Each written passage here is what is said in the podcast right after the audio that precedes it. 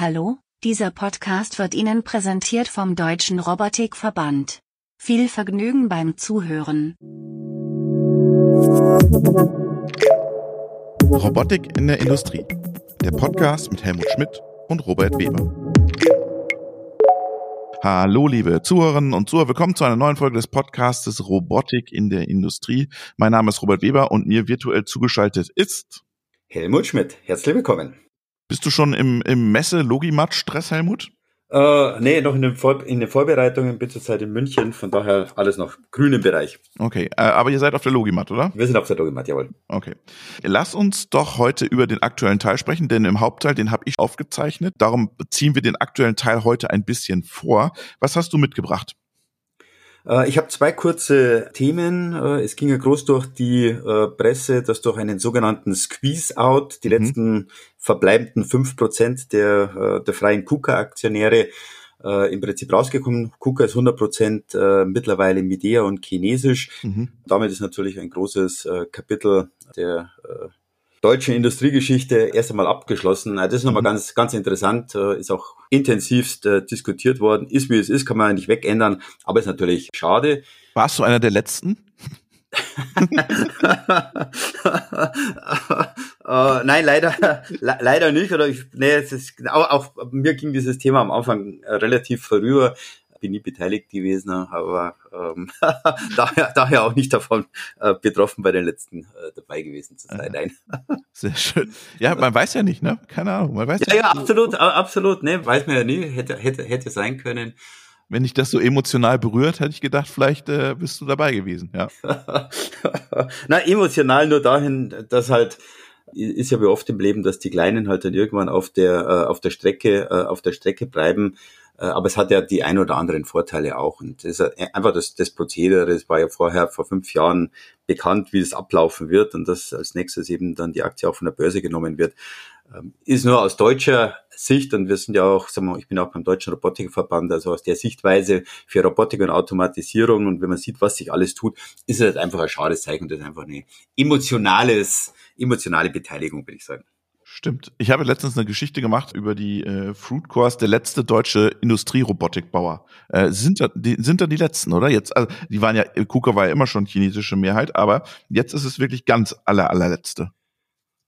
Äh, es ist auf jeden Fall äh, Fruitkopf vom Bodensee, äh, auf, auf jeden Fall. Ähm, die Konstellation Yuanda mit dem neuen Kickoff ah ja, ist nicht ganz stimmt. klar.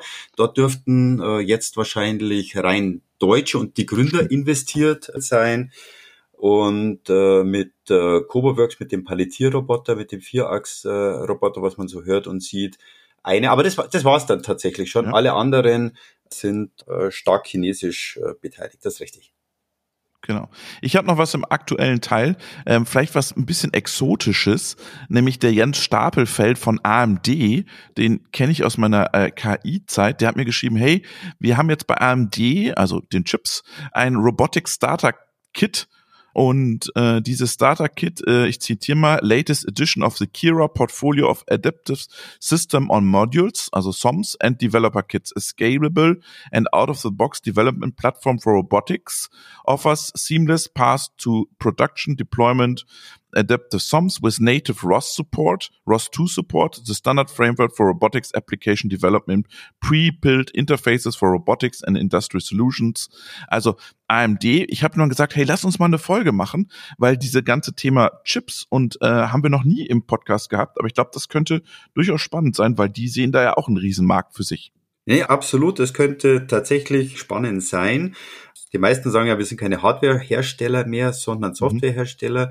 Mhm. Das gilt in der mobilen wie in der stationären Robotik und da spielt natürlich die Chip, die Entwicklung der Chip-Technologie, ob es äh, AMD ist, ob es Nvidia ist, ob es andere sind, äh, der große Invest auf, von, von Intel zukünftig in Europa auch sich abhängig oder unabhängiger zu machen. Also das könnte sehr, äh, das könnte natürlich sehr interessant sein. Ja, und da hätten wir mal einen ganz anderen Blick auf die Robotik, nämlich von den, von den Chip-Herstellern. Ja, auf jeden Fall. Und dass die jetzt diesen Robotikmarkt auch für sich so entdecken. Fand ich schon spannend, dass sie da ein ganzes äh, Development oder ein neues Kit rausgeben, Robotic Starter Kit. Durchaus interessant. Ja, das könnte sehr interessant sein, auch wegen Echtzeit, Schnelligkeit, Datentransfer ja. äh, und so weiter. Das ist super. Bei der Thematik fällt mir natürlich äh, nochmal ein, wir haben ja vorher ge gesprochen, was ist mit den deutschen Herstellern oder europäischen Robotikherstellern. Dabei ist natürlich auch das Thema der United Robotics Groups. Es ging ja vor längeren Zeit mal durch. Mhm. Die haben ja Resync äh, auf der einen Seite gekauft, äh, die Siemens Invest äh, ist eingestiegen. Also das wäre ja dann, wenn sie soweit sind und womöglich wird auf der Automatik was vorgestellt, äh, oder zum späteren Zeitpunkt äh, der nächste äh, dann wieder deutsche Roboterhersteller. Äh, und mhm. bei der ähm, United Robotics Groups tut sich eine ganze Menge. Die haben ja Softbank Europe äh, gekauft, die haben Humanizing, die haben den Pepper der Thomas Hähn, es war ja gerade diese Experience äh, Days ja. in, äh, in, in Bochum, die wollen da ganz stark, und das glaube ich ist ein, ein, ein wichtiger Ansatzpunkt in die Service-Robotik. Also jeder redet, wir ja auch, das meiste ist ja Industrierobotik, äh, aber wo wirklich zukünftig die Post abgehen kann, auch wenn es heute noch schwierig ist, ja alles im Bereich Service, Dienstleistung, Krankenhaus, Altenpflege. Da bin ich persönlich erstaunt, dass sich dort so wenig tut. Es gibt ein paar Startups, äh, dass der Pepper nicht wirklich es geschafft hat, dass sich aber jetzt die äh, United Robotics Group den Thema angenommen hat, äh, Softbank Europe gekauft hat. Das wird er, glaube ich, integriert oder auch als Aldebaran wieder um und neu getauft. Mhm. Also sehr, sehr spannend. Und das, glaube ich, wird natürlich auch für, für Deutschland und für den Servicebereich nochmal ganz eine interessante Entwicklung werden. Ja. Ich habe letztens ein Video gesehen, das war ein, ein Landkreis äh, äh, nördlich von München.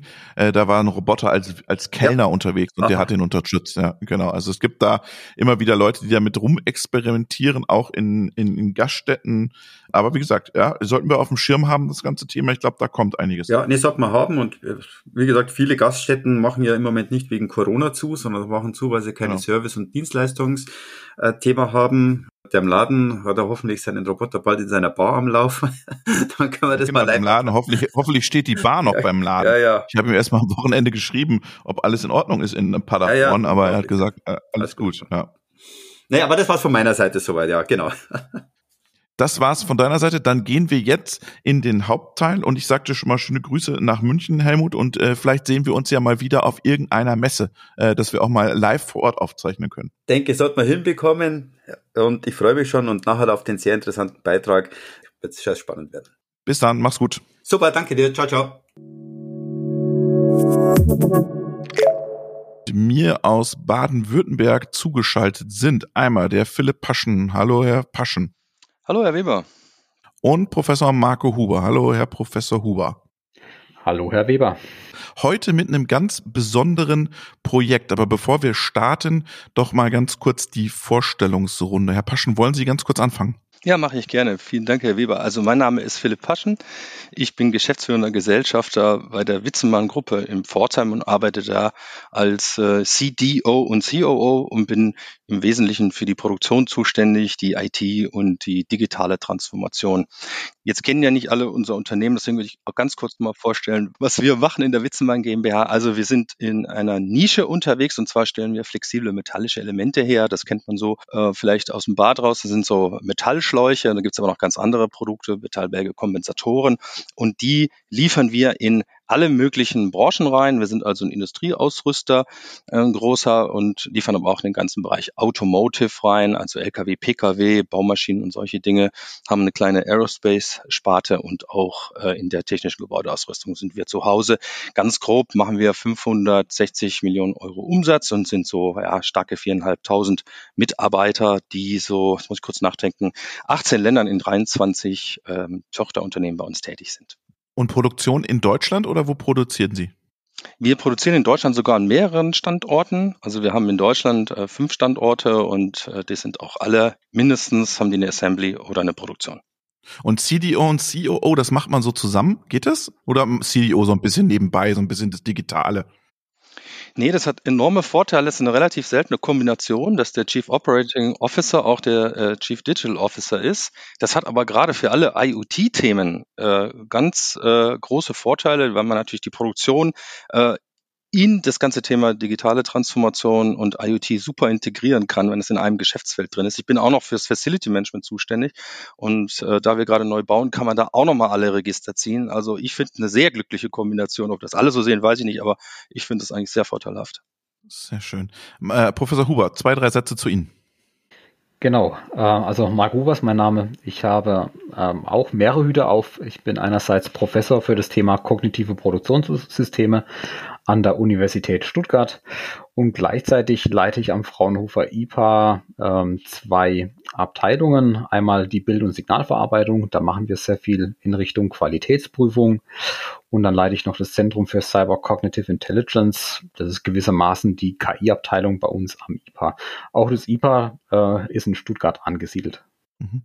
Und jetzt äh, haben Sie beide, Sie treffen sich heute zum Beispiel im Podcast, das finde ich total charmant, das erste Mal, ja, aber trotzdem haben Sie ein Projekt miteinander äh, am Laufen. Das ist auch äh, außergewöhnlich. Jetzt lassen uns erstmal über das Projekt sprechen, Herr Paschen. Welche Rolle spielt jetzt diesen CDO in Ihrem Betrieb das Thema künstliche Intelligenz? Wo treffe ich das oder treffe ich das überhaupt schon bei Ihnen?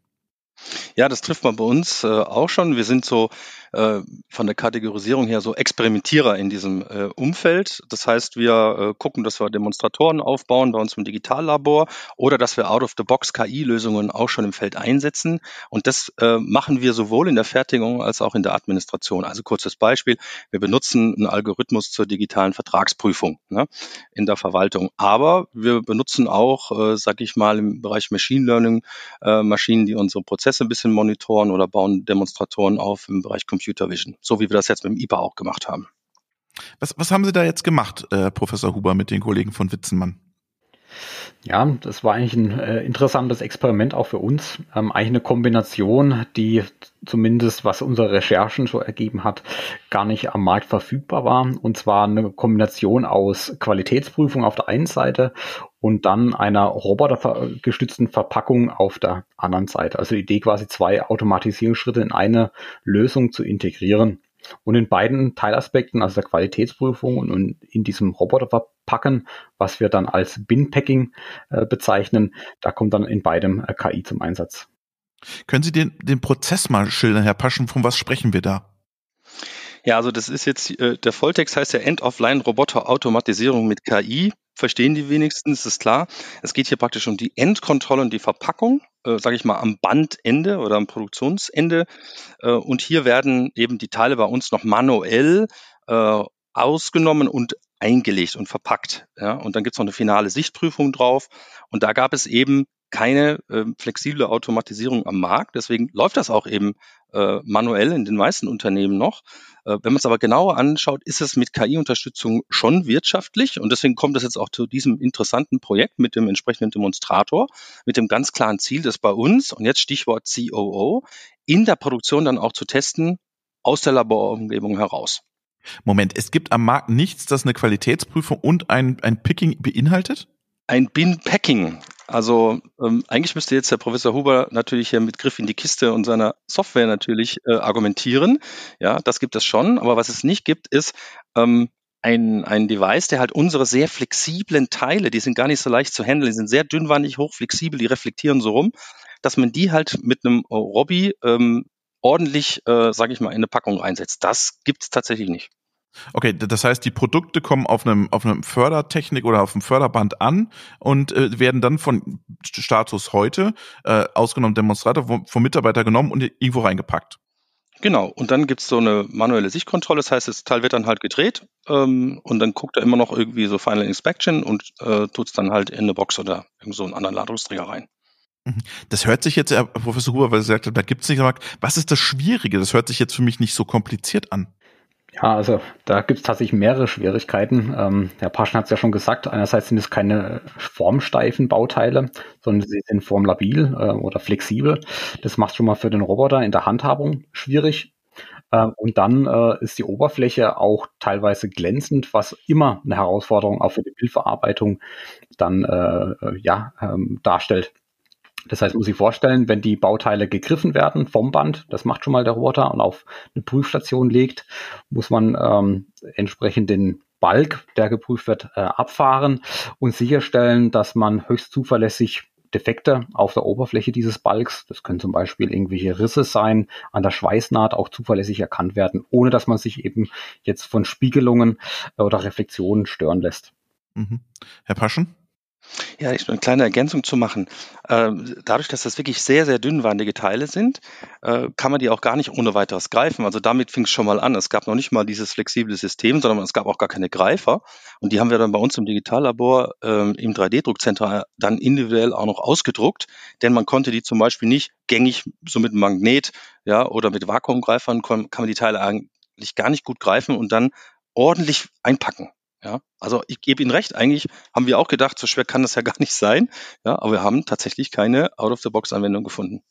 Wo steckt jetzt die, die Magie in der, in, de, in dieser End-of-Line? Also, Sie haben den Roboter antrainiert oder Sie haben die Bildverarbeitung, die Qualitätsprüfung antrainiert. Äh, wo ist die Magie der, in Anführungsstrichen, KI, Herr Professor Huber? Ähm, die kommt ähm, jetzt in diesem konkreten Projekt an wesentlichen zwei Stellen zum Einsatz. Einmal in der Bildverarbeitung selbst. Das heißt, hier wird, äh, nachdem ähm, das Bauteil einmal komplett erfasst wurde durch das Kamerasystem, auch hier muss man eingrenzend sagen, das ist keine klassische Kamera, wie man sie erwarten würde, sondern eine sogenannte Zeilenkamera. Das heißt, ich kann das Objekt erst vollständig erfassen, wenn ich es einmal rundum rotiere äh, um eine vollständige Oberflächenerfassung zu bekommen.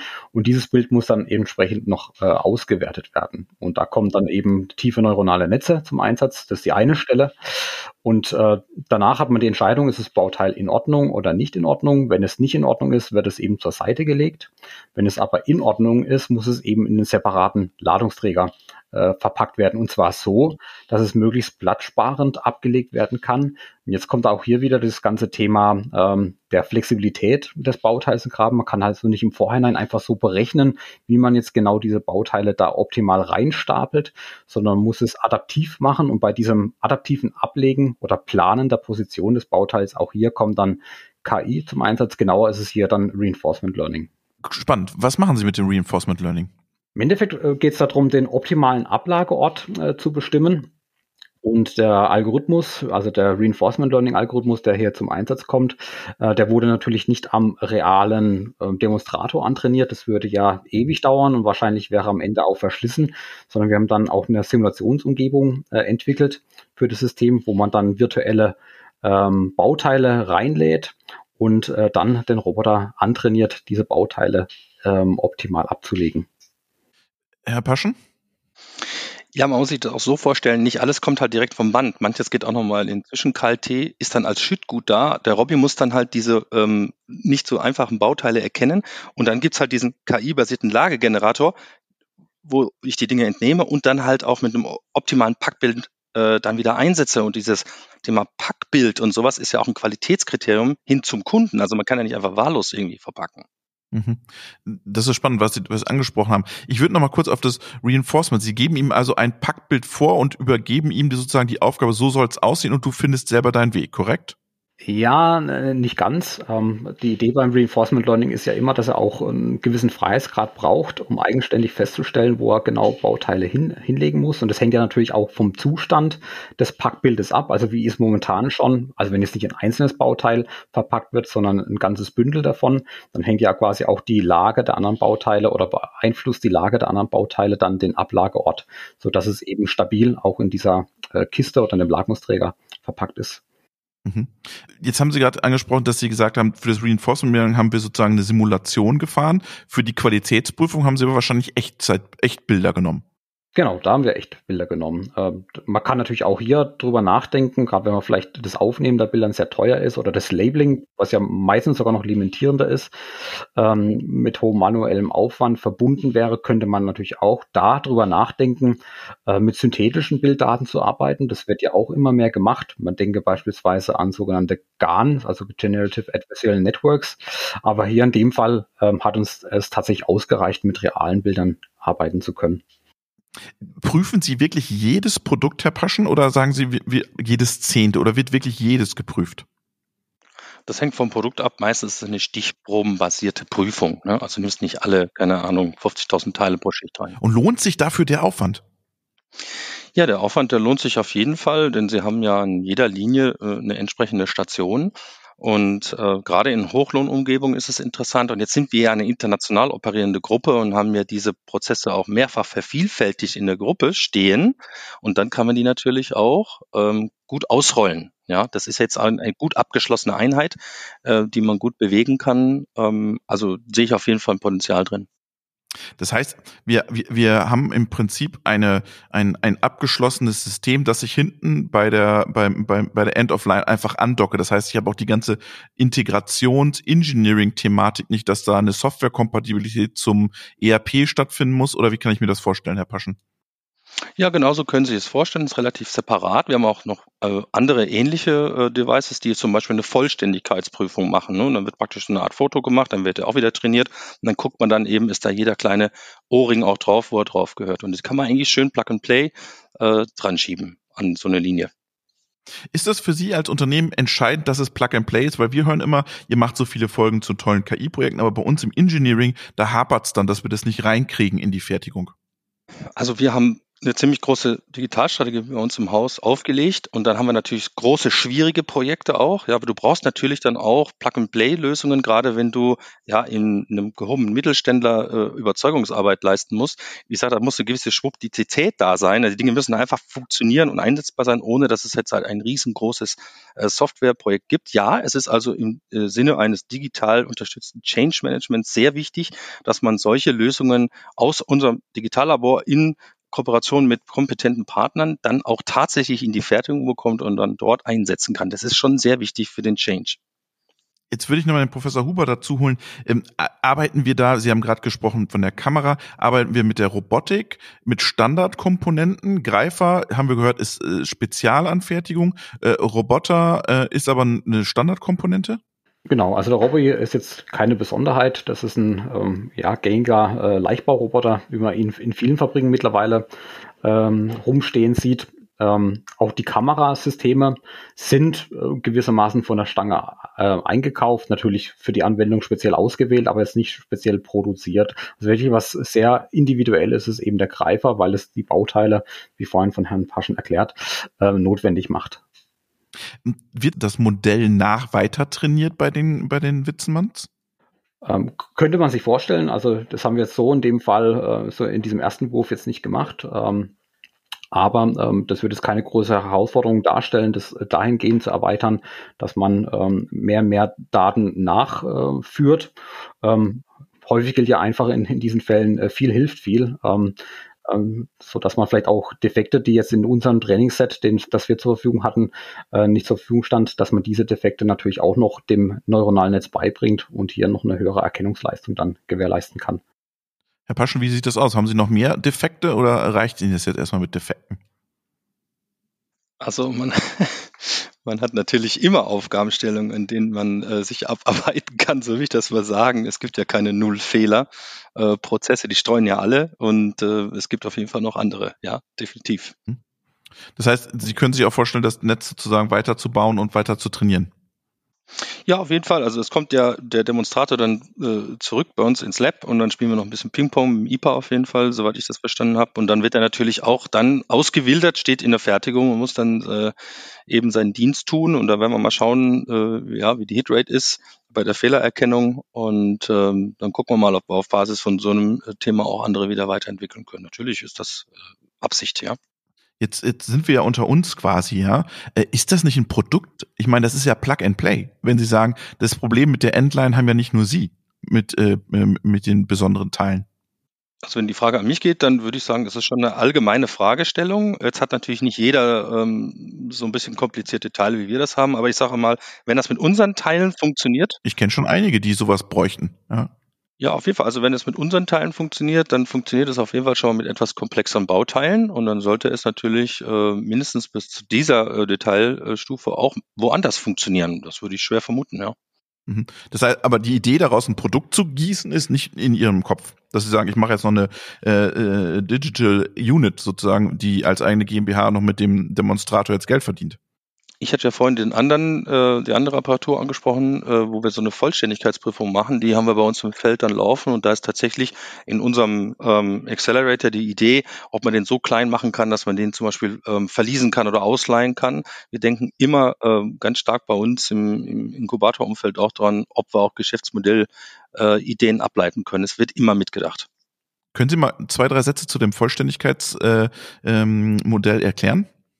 Es ist eine ganz ähnliche Apparatur. Es macht praktisch von oben äh, einen Shot in die äh, Gibo rein und hier haben wir es meistens mit so kleinen äh, Details zu tun. Irgendwo muss so eine Kappe drauf oder irgend so ein Ohrring und man hat halt, äh, wenn die nicht drauf sind, äh, was durch den Transport passieren kann oder das Handling, hat man dann wunderbare Reklamationen vom Kunden, wo der ganze Batch zurückkommt und es ist eigentlich nicht möglich, sage ich mal, mit menschlicher Intelligenz äh, über eine ganze Schicht oder im Dreischichtbetrieb, wo wir dann äh, voll durchproduzieren, die notwendige Aufmerksamkeit an den Tag zu legen, dass dieser Fehler nicht passiert. Also wir haben zum Beispiel diese Kleinteile, die da nicht dran sind, eigentlich so lange äh, wie wir mit diesen Teilen zusammenarbeiten und dann immer, sage ich mal, Diskussionen äh, mit unseren Kunden, ja, bei wem ist das jetzt passiert? Also was tun wir jetzt? Wir haben praktisch eine Rückverfolgbarkeit, die wir eben auch KI-gestützt sicherstellen, schießen dann entsprechende Fotos, legen die dann äh, dem digitalen Auftrag bei und äh, auch hier hilft uns die KI, äh, ein Problem zu lösen, wo Menschen halt äh, über die Zeit nicht mitkommen können. Mhm. Jetzt haben Sie gerade angesagt, ähm, ich spare mir auf jeden Fall Geld, vor allem im, im Hochlohnländern. Äh, ist es auch ein Qualitätsgewinn? Ja, selbstverständlich ist es ein, äh, ein Qualitätsgewinn. Ich habe ja auch äh, Prozesskosten, wenn ich in solche Diskussionen einsteige ähm, und habe vielleicht auch dann irgendwann so Dinge wie eine Firewall, äh, die mir dann vorgeschlagen wird, wenn so ein Wiederholfehler immer wieder kommt, der eigentlich jetzt mit der grundlegenden Produktqualität gar nicht mehr so wahnsinnig viel zu tun hat, wie zum Beispiel diese Vollständigkeitsprüfung. Hier selber ist es natürlich auch wichtig, dass man keine Fehlteile ins Feld ausschleust, ähm, das ist ja auch immer sehr unangenehm. Also man spart da natürlich nicht, äh, sage ich mal, die reinen Personalkosten, sondern eben auch die äh, Prozesskosten. Ja, ist ganz wesentlich. Es ist übrigens auch, wenn Sie hier äh, sich in einer sehr optimierten Welt bewegen, auch ein äh, interessantes äh, Wettbewerbskriterium, dass man einfach garantieren kann, äh, ich garantiere dir, sage ich mal, 5 ppm oder 20 ppm oder 50 ppm. Ne? Und die kann ich zusagen, weil ich weiß, hinten fliegt nichts durch. Ähm, das ist interessant. Aber äh, ich, das haben, hören wir öfter. Und äh, vertrauen die dann ihrer KI? Weil dann sagen die, ja, wenn da eine KI das geprüft hat, keine Ahnung. Äh, äh, ist da ein Vertrauensvorschuss für die KI da? Also von der Kundenseite her? Ja, ja. Ich glaube, der Kunde hat einen Vertrag geschlossen mit einer bestimmten PPM-Zahl und wie wir die jetzt sicherstellen, also wobei ich könnte mir schon vorstellen, dass wir sagen, wir haben da eine robuste KI äh, dahinter laufen, dass da eher ein Vertrauensvorschuss besteht. Könnte ich mir schon vorstellen. Die Kunden sind ja auf dieser Ebene auch schon lange unterwegs, ne, die ich hier meine. Ja, okay. Ähm, lass uns noch mal, äh, Professor Huber, noch mal kurz zur, zur Technik zurückkommen, ein Stück weit. Ähm, haben wir dann eine Edge an diesem System? Liegt da eine, hängt da eine Steuerung? Wo setzt sozusagen das Modell auf? Wo liegt dieses Modell oder ist das verteilt am Roboter und äh, ähm, an der an der Kamera? Und wo, wo spiele ich das Modell am Ende des Tages drauf?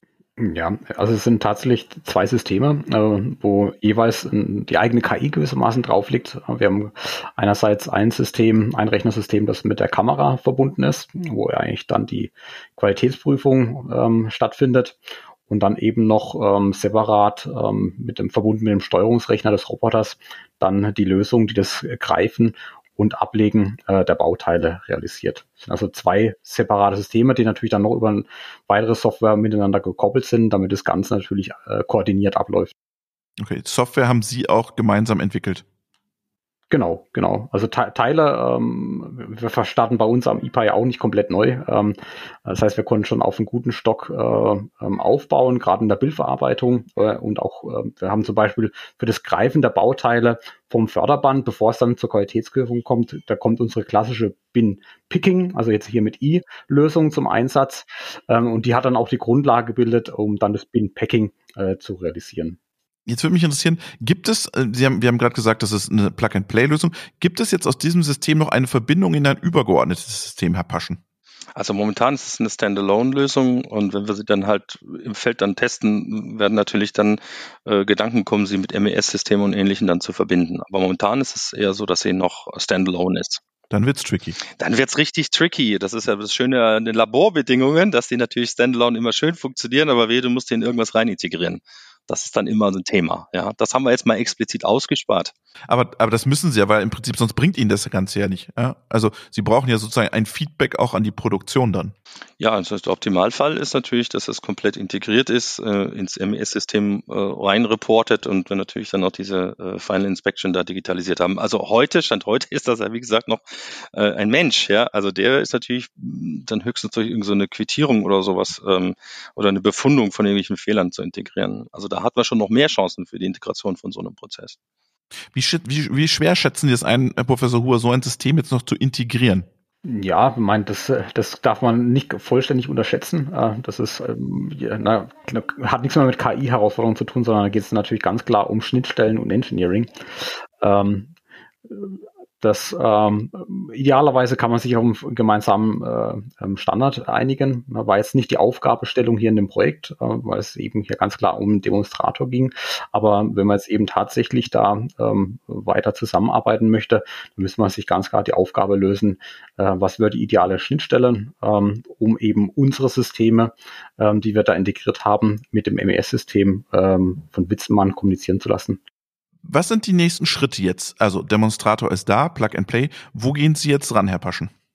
Ja, die nächsten Schritte sind, äh, wie gesagt, dass der Demonstrator bei uns ins Digitallabor dann äh, zurückkommt ähm, und dann wird er dort aufgebaut und hat dann, ähm, sage ich mal, auch noch andere Funktionen als diese, äh, die wir jetzt ganze Zeit besprechen. Er wird dann auch zum Kompetenzaufbau genommen. Wir reden ja hier über Robotik, Bildverarbeitung, Softwareerkennung. Das sind ja Dinge, die bei uns auch an Kompetenzen erst aufgebaut werden. Er wird dann stark auch zur Wissensvermittlung, zum Training benutzt. Das ist bei uns alles noch auch an die äh, Ausbildung gekoppelt. Ähm, und dann, äh, sage ich mal, kommt er ins Feld, wird dann eben getestet äh, und wird dann hoffentlich einen guten Dienst leisten und dann auch in der Fertigung die Akzeptanz für solche Lösungen dann auch noch weiter zu erhöhen, denn da ist gar kein Widerstand normalerweise gegen KI-Lösungen. Mhm. Das heißt, die Leute, die früher da die Qualitätsprüfung sagen, ist okay, macht jetzt die Maschine, ich mache was anderes oder was ist der Plan?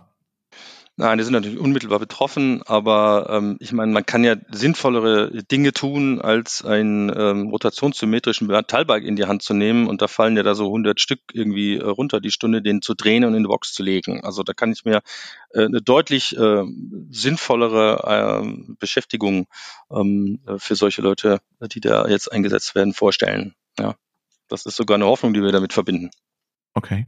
Ich würde nochmal den Professor Huber Abschluss nochmal nehmen. Wir haben jetzt über ein, ein Reinforcement-Ansatz. Ist das was immer noch was Exotisches in der Industrie und wo Sie sagen, das ist schon ein Vorzeigeprojekt, dass wir das haben?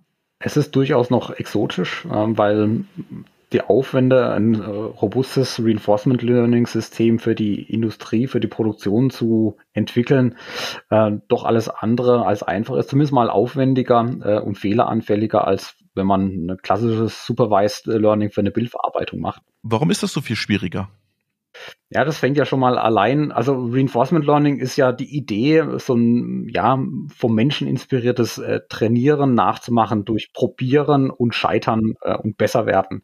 Das heißt, man muss viel rumprobieren ähm, und äh, das ist gerade bei realen Systemen nicht immer zuträglich für die Lebensdauer des Systems. Äh, und man müsste teilweise ja millionenfach Vorgänge wiederholen oder durchspielen und am Ende tatsächlich einen guten Algorithmus zu bekommen. Und das ist natürlich nicht nur vom Verschleiß her ähm, intensiv, sondern natürlich auch von der Zeit, die man braucht. Und das heißt, deswegen geht man ja sehr gerne hier den Weg über eine Simulation.